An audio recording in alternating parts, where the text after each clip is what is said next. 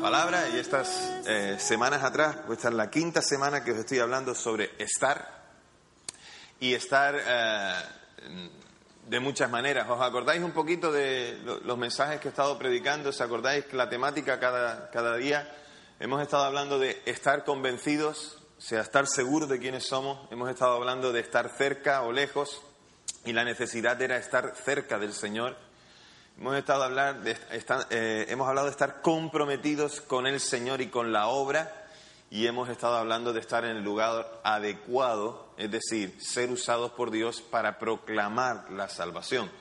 Hoy os traigo un mensaje que tiene que ver con estar preparados. En nuestras vacaciones en verano estuvimos en Francia y visitamos una iglesia y el pastor predicó acerca de estar preparados. Y de ahí fue donde, orando al Señor y pensando lo que Él predicó, el Señor pues me dio esta palabra que hoy, durante estas cinco semanas, he estado compartiendo con vosotros.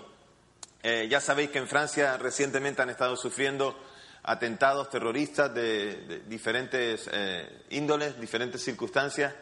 Y, bueno, pues ellos están muy preocupados con esa situación. Y el mensaje que traía el pastor en aquel día tenía que ver con, con que ah, si estamos preparados para morir o no si estamos preparados para el encuentro con Dios o no. Yo doy la vuelta a todo eso, en parte también pensando en eso, pero quiero hacerte reflexionar si estás preparado para la segunda venida del Señor. Vamos a leer el pasaje en Mateo, capítulo 24, Evangelio de Mateo, capítulo 24. Por favor, vamos a buscarlo, versículo 29. Mateo, capítulo 24, versículo 29, vamos a leer hasta el versículo 44. Dice la palabra del Señor. E inmediatamente después de la tribulación de aquellos días, el sol se oscurecerá y la luna no dará su resplandor y las estrellas caerán del cielo y las potencias de los cielos serán conmovidas. Entonces aparecerá la señal del Hijo del Hombre en el cielo y entonces lamentarán todas las tribus de la tierra y verán al Hijo del Hombre viniendo sobre las nubes del cielo con poder y gran gloria.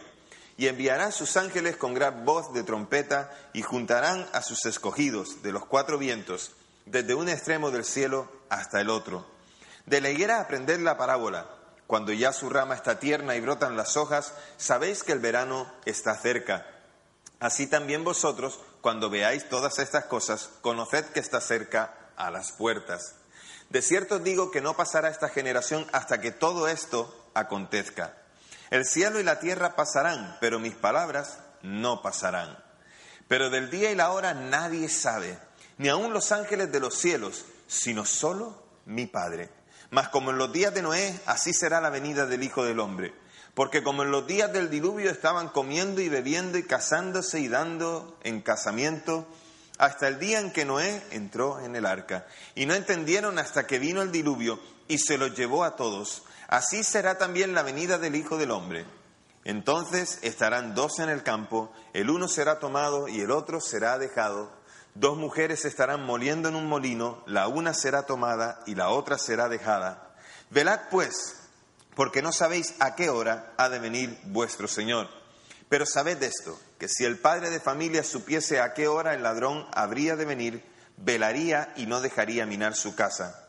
Por tanto, también vosotros estad preparados, porque el Hijo del Hombre vendrá a la hora que no pensáis. Vamos a orar. Señor, gracias por tu palabra. Gracias, Señor, por mostrarnos tu verdad. Gracias, Señor, por mostrarnos tu voluntad. Y gracias, Señor, por desear en tu corazón que nosotros podamos anhelar esta palabra. Padre, enséñanos por medio de ella. Ayúdanos, Señor, a ponerla en práctica, a vivirla, a comprenderla, asimilarla. Señor, danos tu gracia por tu palabra. Te lo suplicamos en el nombre de Jesús. Amén. Amén. Me encantaría que cada uno de nosotros realmente nos informáramos, aprendiéramos y planificáramos nuestra vida para el encuentro con Dios. Tenemos que hacerlo. Es necesario que estemos listos para el encuentro con Cristo, el día que se produzca. Y ese día se va a producir, va a suceder. La palabra de Dios la afirma, la palabra de Dios lo dice y nosotros simplemente hemos de creerlo. En la vida hay un montón de cosas para las que pensamos que estamos preparados. El noviazgo, hay gente que piensa que está preparada para ser el novio de una chica, ¿verdad? O al revés, viceversa. Pensamos que estamos preparados para el matrimonio, pensamos que estamos preparados para ser padres. Yo todavía no sé si lo sé. No, todavía no sé si estoy preparado para ello o no. A estas alturas, con el mayor teniendo 21 años recién cumplidos, pues entonces ya se supone que tenía que haberme enterado, pero no, no estamos preparados para muchas cosas. No estamos preparados para eh, montar un negocio, pensamos que sí que lo estamos preparados para ello. A veces nos presentamos, sobre todo los estudiantes, ¿verdad? Se presentan a un examen pensando que están preparados para... Algunos todavía no, no, no entendemos que también tenemos que prepararnos para la vejez, porque tarde o temprano llegará, si el Señor lo permite. Y otros muchos piensan que están preparados para el día en que irán al Señor, es decir, están preparados para el día de la muerte, para el día en que morirán, para el día en que eh, ya estarán con el Señor. En realidad, en realidad, creemos que estamos preparados para muchas cosas, las afrontamos, pero también tenemos que reconocer que a veces tenemos la cobardía de enfrentar con, enfrentarnos a cosas nuevas, o también el desconocimiento, ¿verdad? O simplemente no haberlo planificado y enfrentarnos a ello de manera improvisada. En realidad no tenemos ni idea de cómo afrontar ninguna de esas cosas, pero lo que sí no, podemos ver en nuestras vidas es que somos atrevidos. Somos atrevidos, lanzados, nos tiramos a una piscina sin agua si es necesario, pero creemos que podemos hacerlo. Y la última, planificación.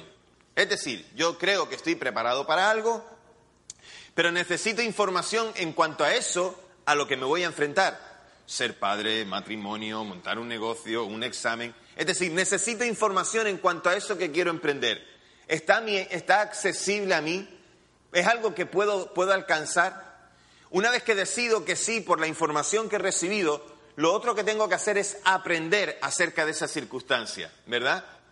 Recomendamos a todas las personas que se, que, que se deciden a casarse, a tener un matrimonio, pues que aprendan un poco, por lo menos eh, la teoría. Otra cosa es la práctica, que no tiene nada que ver con la teoría. ¿Cuántos dicen amén a esto? Entonces, todos tenemos la circunstancia de, tener que aprender en cuanto a esto y en, cuanto a aprender muchas cosas más. La otra cosa es planificarlo. Venga, pues vamos a planificarlo, lo vamos a hacer de esta manera, de esta otra. Eh, yo no sé la gente hoy para casarse, el otro día nos enteramos de que hay alguien que se va a casar, nos dice que se va a casar, parece que a finales del año que viene, o no sé, y tú dices, Dios mío, mira, tanto tiempo para eso. De aquí a allá hasta me canso y todo. Yo, para que mi mujer no se arrepintiera, un mes y medio tardamos. Mes y medio. O sea, es decir, yo salí del, ejército, del servicio militar el 7 de abril, el 21 de mayo estábamos casados.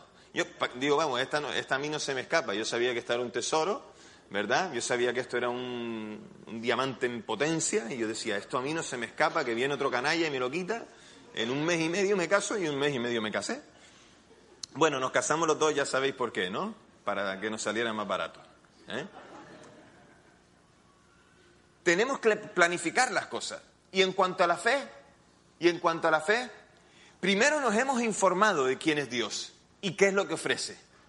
Después le hemos conocido que es ese aprendizaje. Y ahora planificamos nuestra vida con Dios conforme a las instrucciones que Él nos da. Por lo tanto, debo estar preparado para ese día del encuentro, porque me dice que no tengo que estar preparado de cualquier manera, sino que hay una serie de instrucciones de cómo debo estar preparado. Ahí vemos pasajes en la escritura, me encantan esos pasajes que hablan de la novia, ¿no? Que, se prepara para el encuentro con, con el esposo, ¿no? Con el novio. Y me encanta ese pasaje que dice que la novia debe estar ataviada, bien preparada, con sus vestiduras blancas para el encuentro con el Señor. La condición de estar preparado no es decir, bueno, pues de cualquier manera, aquí, como, con lo primero que encuentro. No, no, no, no. debe ser algo consciente. Y estar preparado, estar preparado significa estar preparado para, para varias cosas. Yo voy a resaltarte tres que me parecen interesantes en el pasaje. La primera en los versículos 29 al 31. La primera es estar preparados para ver las señales. Y no solamente pensar en las señales en cuanto a las cosas que sucederán en el día de la venida, sino lo que, lo que manifestará Dios en su Hijo Jesucristo. Todo el capítulo 24, si, si tienes la oportunidad de cuando llegues a casa esta noche o mañana, en esta semana, en tu tiempo devocional, lee el capítulo 24 entero, por favor, de Mateo. Nos muestra este capítulo a Jesús contestando a sus discípulos tres preguntas. La primera pregunta que, que le hacen los discípulos es, ¿cuándo será la destrucción del templo? Jesús ha estado hablando de la destrucción del templo ¿verdad? Y entonces ellos les pregunta, ¿cuándo será esto? Eso es un hecho que después aconteció en el año 70 con el general Tito, bajo el imperio, bajo el gobierno del emperador ah, Nerón. La segunda pregunta es, ¿cuál, ¿cuál, es la señal de la venida del Cristo, del ungido de Dios? ¿Cuál será la señal? ¿Qué, ¿Qué veremos como señal? Y la tercera, ¿cuál será la señal, otra vez, del fin del mundo? Entonces Jesús le responde durante el capítulo 24 estas preguntas a los discípulos se las contesta. Jesús les responde y les advierte varias cosas que, que están en el texto. Mira, en el texto capítulo 24 hay cosas que me sorprenden. Primero en el versículo 4 dice, que nadie os engañe en cuanto a estas cosas. Seguidlo conmigo, por favor. Versículo 4. Que nadie os engañe. Me encanta que sigáis conmigo el pasaje porque así yo tampoco os engaño. Que nadie os engañe. Versículo 4. Versículo 23. Dice, no creáis a aquellos que dicen tal cosa, cual cosa, aquí o allá. Y en el versículo 26 dice, tampoco salgáis corriendo cuando alguien os diga, mirad allí. Es una advertencia de Jesús. Y esa advertencia tiene que ver con que si realmente estás firme en el Señor, convencido en su palabra y sabiendo y discerniendo los... Lo he dicho bien, ¿verdad? No lo voy a volver a repetir. Los tiempos. Si tú estás mirando eso, realmente nadie te podrá engañar, nadie te podrá llevar a donde quiera llevarte. Y en estas cosas, fíjate, en cuanto al versículo 4 dice que nadie les engañe, calamidades hay en todos los tiempos, rumores de guerra y guerras no solamente se dan en este tiempo, guerras ha habido en, todo, en todos los tiempos, calamidades, hambrunas, todas esas cosas son cosas que hemos oído y que hay. No difiere nada a los tiempos de Jesús, a los tiempos de hoy, las mismas circunstancias. Pero porque vengan estas cosas no tenemos que decir enseguida, pues como hay guerras y tal, oye, como si nunca las hubiera habido, o desconoces la historia o no sabes de, lo que ha sucedido durante toda la era de la humanidad. En cuanto al versículo 23, dice que nadie, o sea, no creáis aquel que dice, porque se refiere a los falsos profetas, a los falsos maestros, aquellos que aparecen y dicen, yo, yo, yo, he visto en internet, he visto en los periódicos cristianos, en periódicos seculares, me he quedado sorprendido, gente que dice de sí misma que ellos son Jesucristo. Dices tú, bueno, ¿qué es lo que pasa? Y hay gente que los sigue, que va detrás de ellos, gente que se erige con un mensaje que tal vez es cautivador, pero no, no es bíblico, y la gente los sigue. Y después están aquellos que dicen, mirad, allí está, esa es la persona. Y saben, al final hay pies que corren tras la ignorancia. Hay pies que corren tras el desconocimiento de saber si eso no es. Sabemos las características del, del Mesías, sabemos quién es, sabemos cómo vendrá, sabemos lo que hará. Jesús le habla de la, abominación desoladora. Y esa abominación desoladora, sin meterme en harinas de, camisa de once mezclo los refranes como el que mezcla la... Pero vosotros me comprendéis. Gracias. La abominación desoladora es un tiempo de sustitución de Dios. Se ha sustituido a Dios por otros dioses. Idolatría. La abominación desoladora tiene que ver con toda la injusticia que se ve a nuestro alrededor y tiene que ver también con el pecado.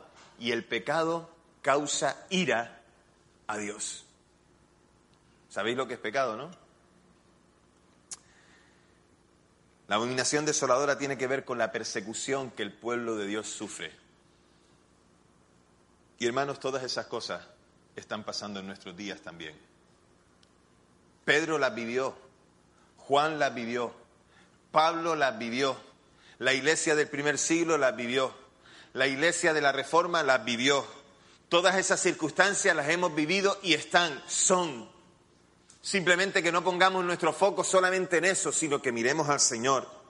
Y el día del Señor, que también se deja ver en el pasaje, el día del Señor en el Antiguo Testamento y en el pensamiento judío era algo que era esencialmente importante.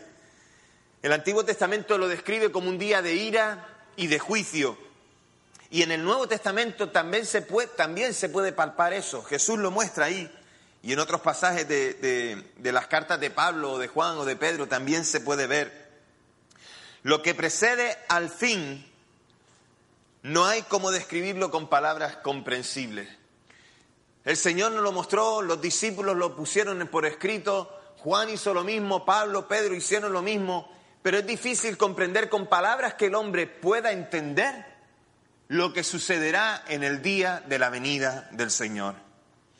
Lo que sí dice el texto es, lo que nos dice Jesús en esos versículos 29 al 31 es que Jesús mostrará cómo será su venida, nos muestra cómo es su venida y hay dos cosas que resaltar de cómo será su venida. Primero, con poder. Y es aquí que los que dudaron del poder de Dios, los que no tuvieron en cuenta lo que Dios podía hacer, se sorprenderán por el poder de Dios, por cómo lo manifiesta. Y la segunda cosa que se verá es la gloria de Dios, todo el esplendor de Dios, el que, la gloria que le correspondía desde antes de la fundación del mundo, Toda esa gloria la vamos a poder ver en Jesucristo en el día de su segunda venida. Y te digo una cosa, el día que veamos eso, no dará tiempo de escuchar a los que nos engañan, a los que dicen esto, y tampoco a aquellos que nos advierten. Simplemente que el Señor vendrá y será tiempo como un ladrón viene en la noche. Así que eso es lo que el Señor nos mostró, lo que dice que Él hará el fin de aquella tribulación presenta su momento más oscuro, un momento en el que para los hombres es catástrofe. Cuando piensas los hombres en el fin del mundo, si miras las películas de Hollywood, nada más que piensas en desastre, destrucción, en, situaciones complicadas, ¿verdad? Cuando piensas en eso, piensas en que, en que hay, hay desastre en, en la vida del hombre, ¿verdad?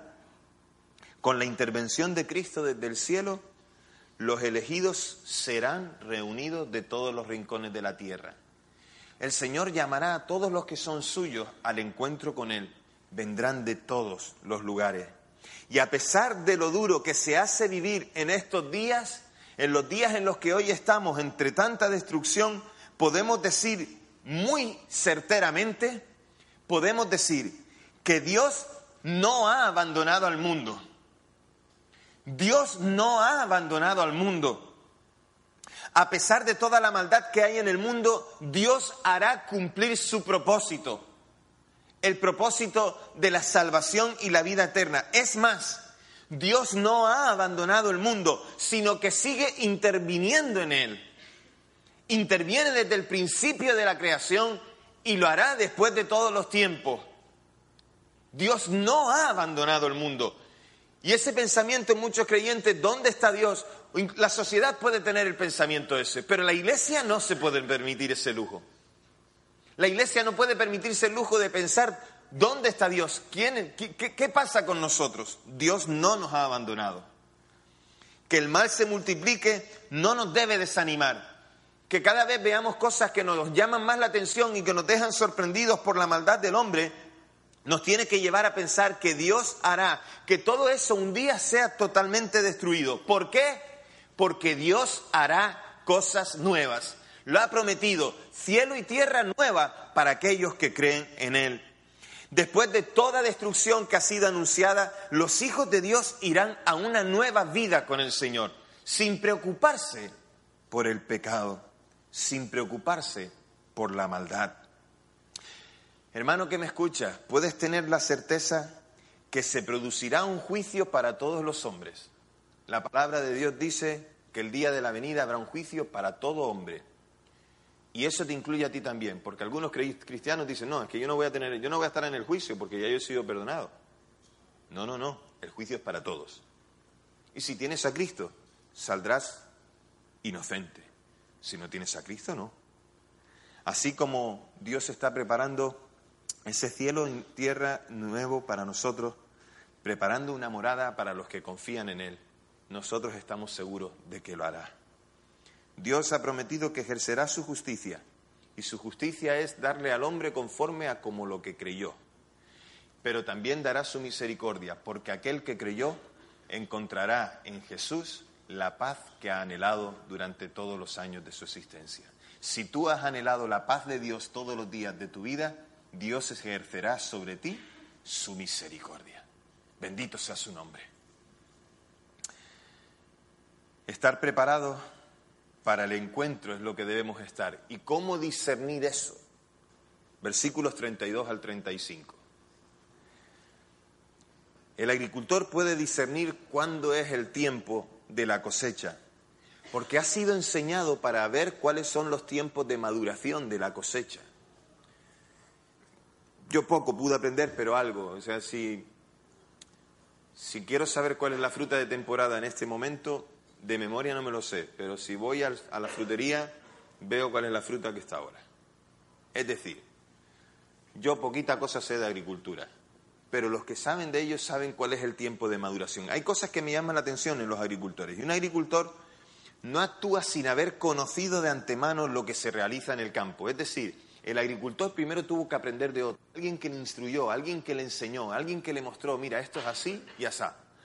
Esto se madura en este tiempo y se madura de esta manera. Esto se riega en este tiempo y esto no se riega. Esto se pone el abono de, este, de esta forma y se hace aquí y se hace así. Me llama muchísimo esa atención, la atención eso. Un agricultor tiene que tener capacitación en lo que hace, en el tema del cual trata, la agricultura, el fruto tiene que tener contacto con el producto. Yo el único contacto que, tengo con los pimientos es el que viene desde la frutería hasta la nevera y de la nevera al plato de comida cuando lo hace mi mujer. No tengo más, más trato con eso, pero el, el, agricultor conoce de primera mano cómo se cultiva el pimiento, qué hay que hacer, qué hay, cómo hay que tratarlo y de qué manera tratarlo. Tiene contacto. Y la tercera cosa que veo en un agricultor que me llama la atención es la experiencia la experiencia de haber visto cómo nacen los pimientos no una ni dos, sino tropecientas mil veces, y la manera en la que tiene que cuidar ese producto para que pueda dar su fruto. La relación del cristiano con Dios le ayuda a conocer la manera en la que Él obra. Yo conozco a Dios porque me relaciono con Él, yo conozco a Dios y sé lo que Él hace porque tengo una comunión íntima con Él, estrecha, debido a, su acercamiento hacia mí, al buscarme, al pensar que merecía su amor. No lo merezco, pero me lo ha dado. Y ahora conozco quién es Dios porque he decidido responder a su amor y seguirle y mostrarle también mi pasión por Él. La otra cosa interesante es que veo que Él obra en aquello que hace y cómo lo hace pero también tengo constante eh, eh, contacto con el Salvador. Tengo constante contacto con Él y eso me permite conocer su palabra y actuar con determinación en cuanto a la palabra. Y además de ello, tengo también la experiencia de caminar con el Señor.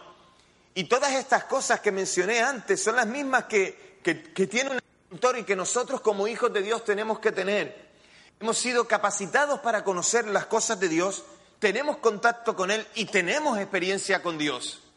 Por lo tanto, podemos estar preparados para el encuentro y podemos saber de qué manera se producirá ese encuentro.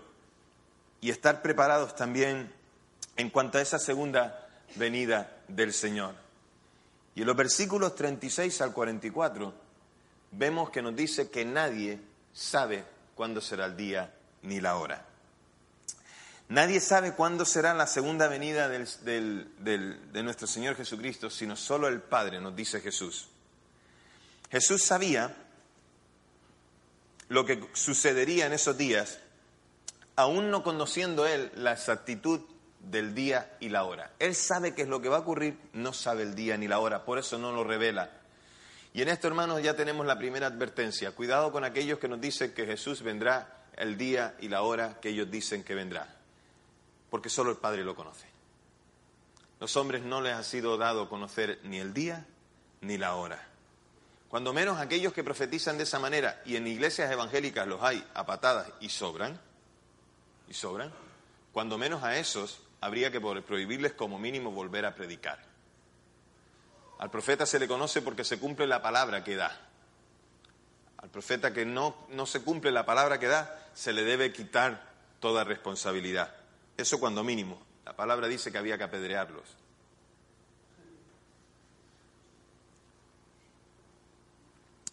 Jesús sabía lo que sucedería. ¿Y eso quiere decir que Él no es Dios? ¿Porque no lo sabe? De ninguna manera. Jesús estaba delimitado por el tiempo y el espacio. Había cosas que no le habían sido reveladas durante su tiempo de encarnación en la tierra, por lo que no sabía los planes del Padre. Algunos se agarran aquí para decir que Jesús no es Dios. Jesús es Dios. Creemos que es Dios, porque solo él, que el solo Dios puede perdonar pecados y Jesús perdona todos nuestros pecados. Aquella generación vio la venida del rey, vio la venida del Mesías, de Jesús, lo identificó, lo reconoció. La primera venida, su encarnación, vino y le vieron. Y contemplaron aquella generación, los que estaban con él, a los que Jesús les habló, contemplaron la extensión de su reino en toda la tierra.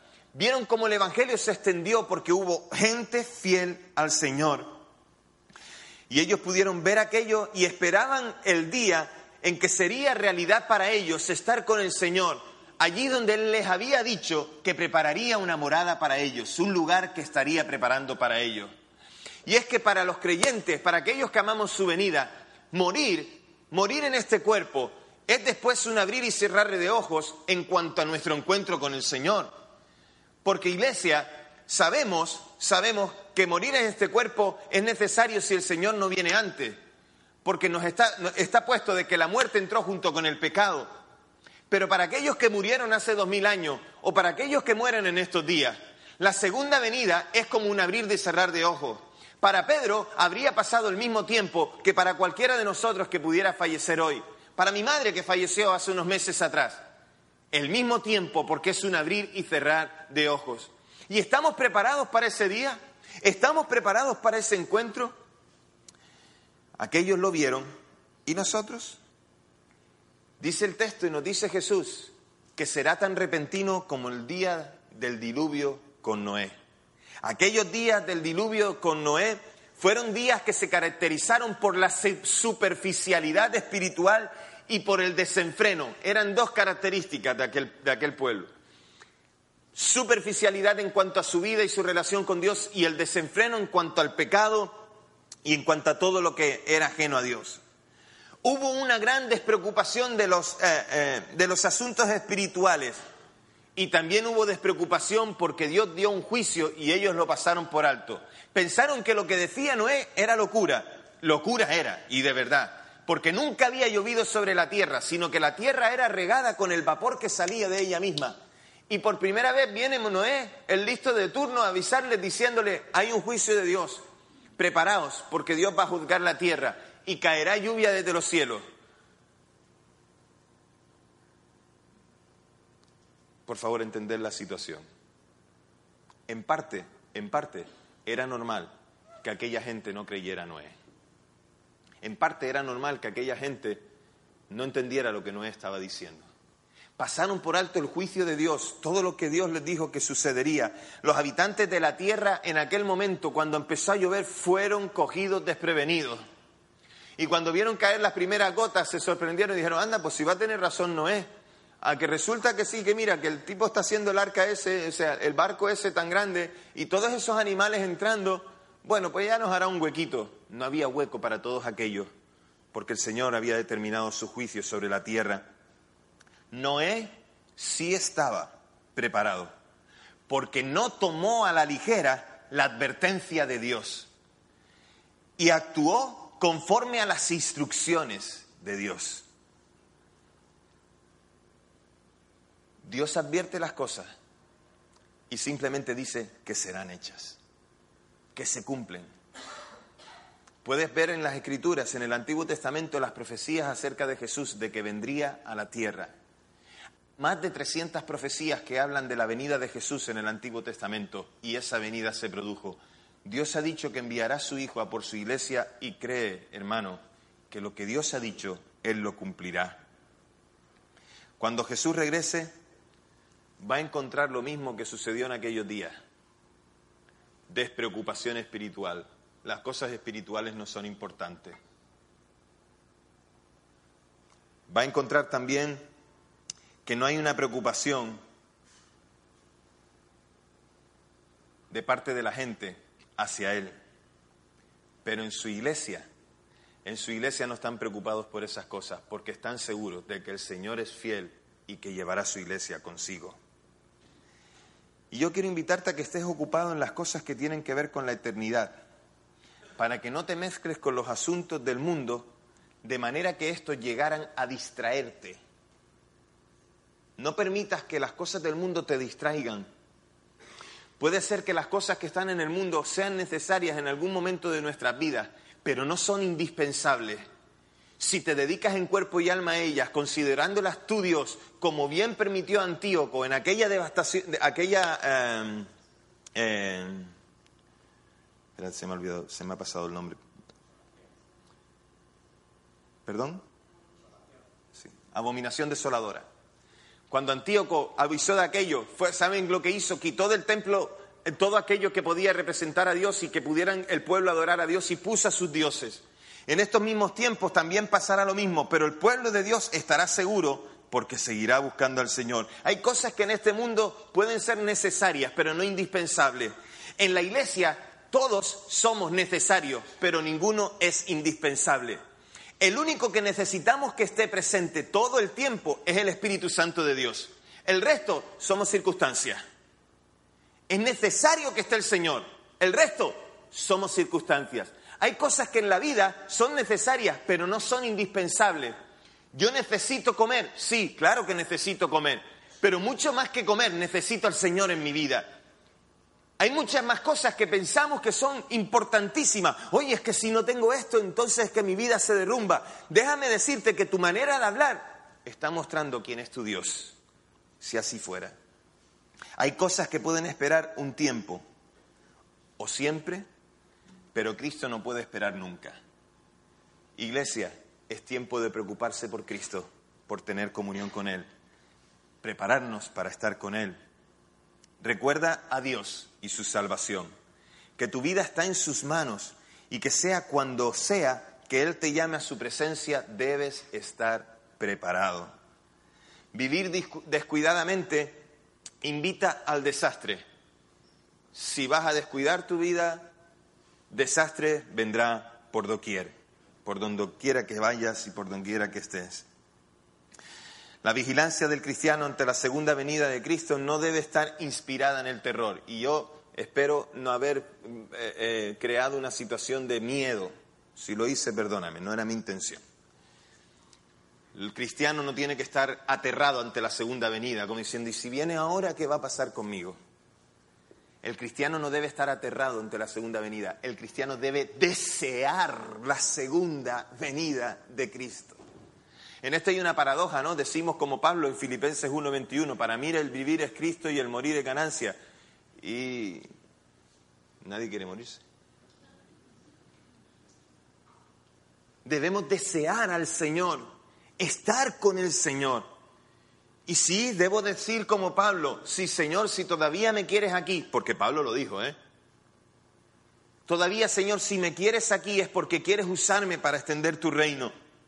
Versículos siguientes al 21 en Filipenses, capítulo 1. Debemos mirar con expectación el día de la venida del Señor. Y cuando eso suceda, decir tranquilamente, Señor, voy a ti, voy a tu presencia. El que he llevado al desastre es aquel que dice, hay tiempo de sobra, Samuel, no te preocupes, hoy no, mañana. ¿eh? Hoy no, mañana. Ya sabéis ese tema del humorista ese, ¿verdad? Hoy no, mañana. El tipo ahogándose ahí, pero es necesario. Hoy no, mañana. Muchos piensan en mañana. Está bien. El refrán ya dice, no dejes para mañana lo que puedas hacer hoy. El Señor dice, hoy es el tiempo de salvación, hoy es el tiempo de empezar a estar preparado. Es el engaño de pensar que hay tiempo para poner las cosas en orden antes de que venga el Señor. Tengo tiempo suficiente. O sea, sí, las señales están, pero, pero hay tiempo. No sabemos cuánto es el tiempo. Ahora sí te voy a decir de qué es tiempo. Es el tiempo del arrepentimiento. Es el tiempo de decir, Señor, no volveré al pecado. Es el tiempo de, de abandonar el descuido, de dejar de ser descuidados con las cosas de Dios. Es el tiempo. Es el tiempo de abandonar la despreocupación espiritual, es decir, da igual si oro, si no oro, si busco en la palabra, si no la busco, si tomo decisiones erradas o no las tomo. Es tiempo de abandonar esa despreocupación espiritual. Es el tiempo de estar en orden con Dios. Es el tiempo de que termine la imprudencia de pensar que mañana puede ser. Es el tiempo de que termine la indiferencia. Me da igual si pasa o si no pasa ya soy salvo, soy un hijo de Dios, ¿qué más da? Es el tiempo en que no podrás decir que no se te advirtió, que no se te dijo, que no fue escuchado. No tienes excusa delante de Dios a decir, no, no, es que nadie me lo dijo. Hoy estás aquí, hoy lo escuchaste. Es el tiempo de abandonar la superficialidad, de decir, ya, que soy cristiano, de agarrarme a la tradición. No me agarro a la tradición, me agarro a Cristo. Es el tiempo de presentar nuestra seguridad en Dios, decir, estoy seguro, Señor, puedes venir ahora mismo, me iré a contigo a tu presencia, porque soy tu hijo, porque sé quién soy, lo que has hecho por mí, pero además de eso me he estado preparando para este encuentro contigo. Es el tiempo, iglesia, de desear la venida del Señor. Y desearla significa estar preparado, prepararnos. Es el tiempo de apartarnos exclusivamente para Él es el tiempo, iglesia, de estar preparados.